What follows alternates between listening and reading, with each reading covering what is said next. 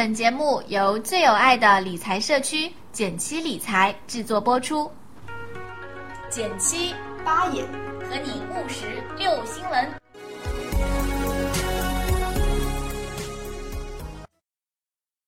大家好，我是简七。大家好，我是八爷。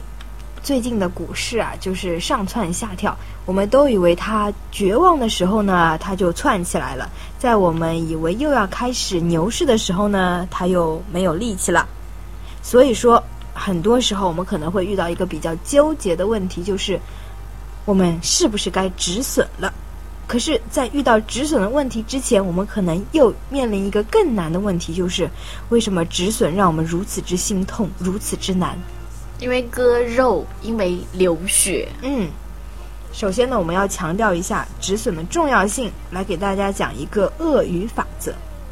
那鳄鱼法则指的是，如果有一只鳄鱼咬住你的脚，那这个时候我们可能会下意识的想要用手去帮忙挣脱那只脚。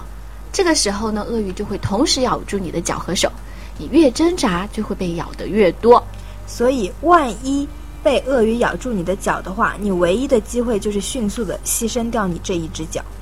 嗯，所以在股市中，鳄鱼法则指的是，当你发现自己的交易背离了市场的方向，必须立即止损，不得有任何延误。嗯，不得存有任何侥幸心理。其实这个跟《股票大作手回忆录》里面讲的这个很像，就他不断的复盘，就是在看自己的每一次判断是如何跟市场。所背离的，这个时候千万不要跟市场讲道理，说，哎，这个各种政策、各种逻辑是如何如何的，应该往上走，你怎么就跌了呢？对，所以最简单的一个就是说，当你亏损百分之五十的时候，你必须获利百分之一百才能重新回到原点。所以说，止损的意义就是让你。在这个市场中能够长久的生存，你必须要明白这一点。甚至如果你把止损换成另一个名词，你可能心里就会好受很多，那就是再生。对，留得青山在，不怕没柴烧。好了，那我们来说一下止止损的原因是什么？我们往往会因为两个方面而进行止损。第一种呢是主观上的决策错误，嗯，这个是非常重要的理论，因为呢。股市中唯一永远不变的就是变化，其实人生也是这样啊。嗯，反正主观上谁都会犯错，对吧？是。那第二种呢，是客观情况的忽然变化。比如说公司的基本面或者行业的基本面发生了意料之外的，比如说什么董事长被抓呀，感觉好忧伤哦。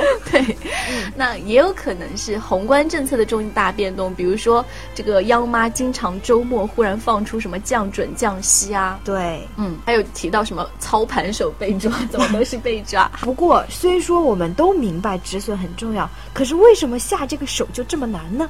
往往呢有三个原因，第一个原因是我们侥幸心理的作祟，尽管很多人在趋势上已经明白破了点位，但是犹豫再犹豫，错过了大好时机。第二个呢是因为价格本身会频繁的波动，让投资者犹豫不决，动摇大家的信心。第三，最重要的是它本身就是人性的弱点。所以说明白这些原因之后，你更要去跟自己人性的这个弱点做决绝的斗争。大家到这里呢，可能会觉得这是一个忧伤的话题，所以我们来讲一点可能会让你心情好一点的，就是说，嗯，其实止损呢是散户的专利。是的，所谓船小好掉头，因为机构呢是很难快速止损的。对，因为太重了。对，它筹码太多，一般没有人能够接得下来，所以你会看到大量的挂。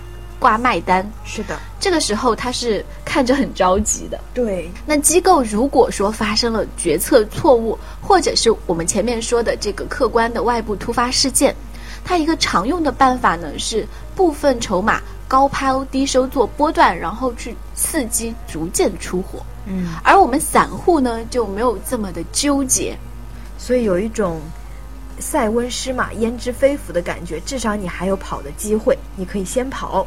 所以这篇文章认为呢，该止损是要坚决止损，形势好转或者风头过后再回来探望坚守的庄家，也许还能守到收到一份丰厚的礼物。嗯，说到止损呢，大家往往会听到另一个词叫做止盈，还有补仓。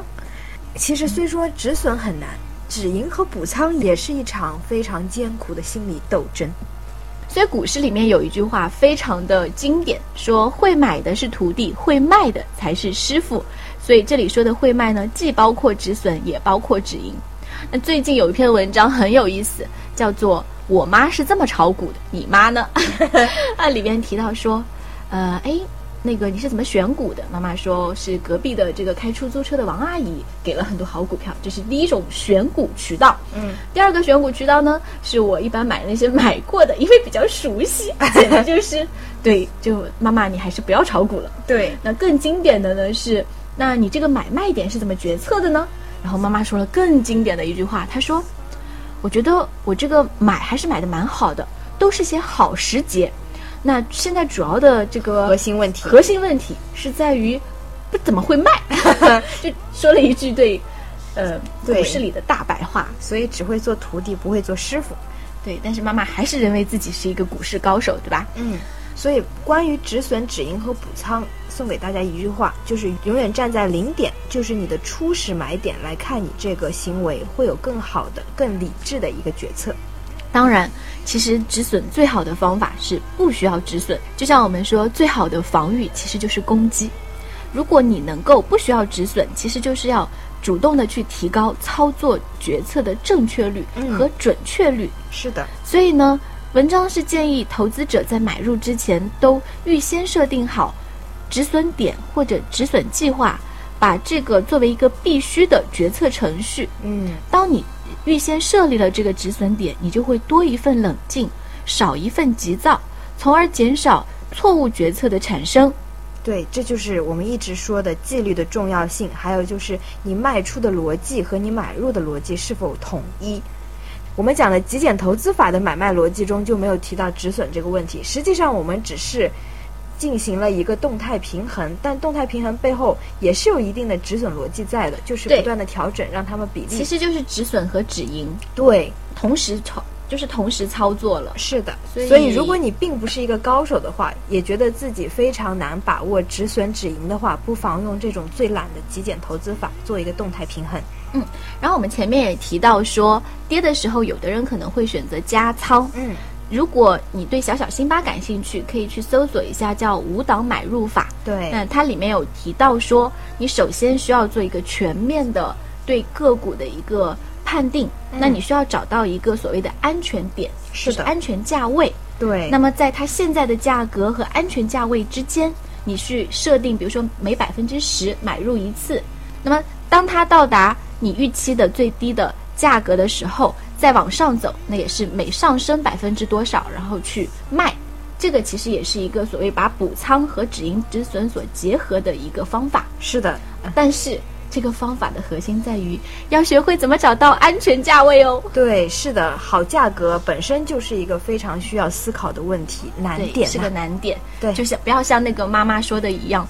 我这个买还是蛮会买的，就是不怎么会卖。对，这都是 不是废话吗？对，是的，因为你的买入和卖出本身都是一套系统里的。如果你卖都不会卖的话，这个买点也很难说是好买点。对，好啦，那我们今天呢，希望大家都不再需要止损，是的，更多正确的决策。希望大家少止损，多赚钱。拜拜，拜拜。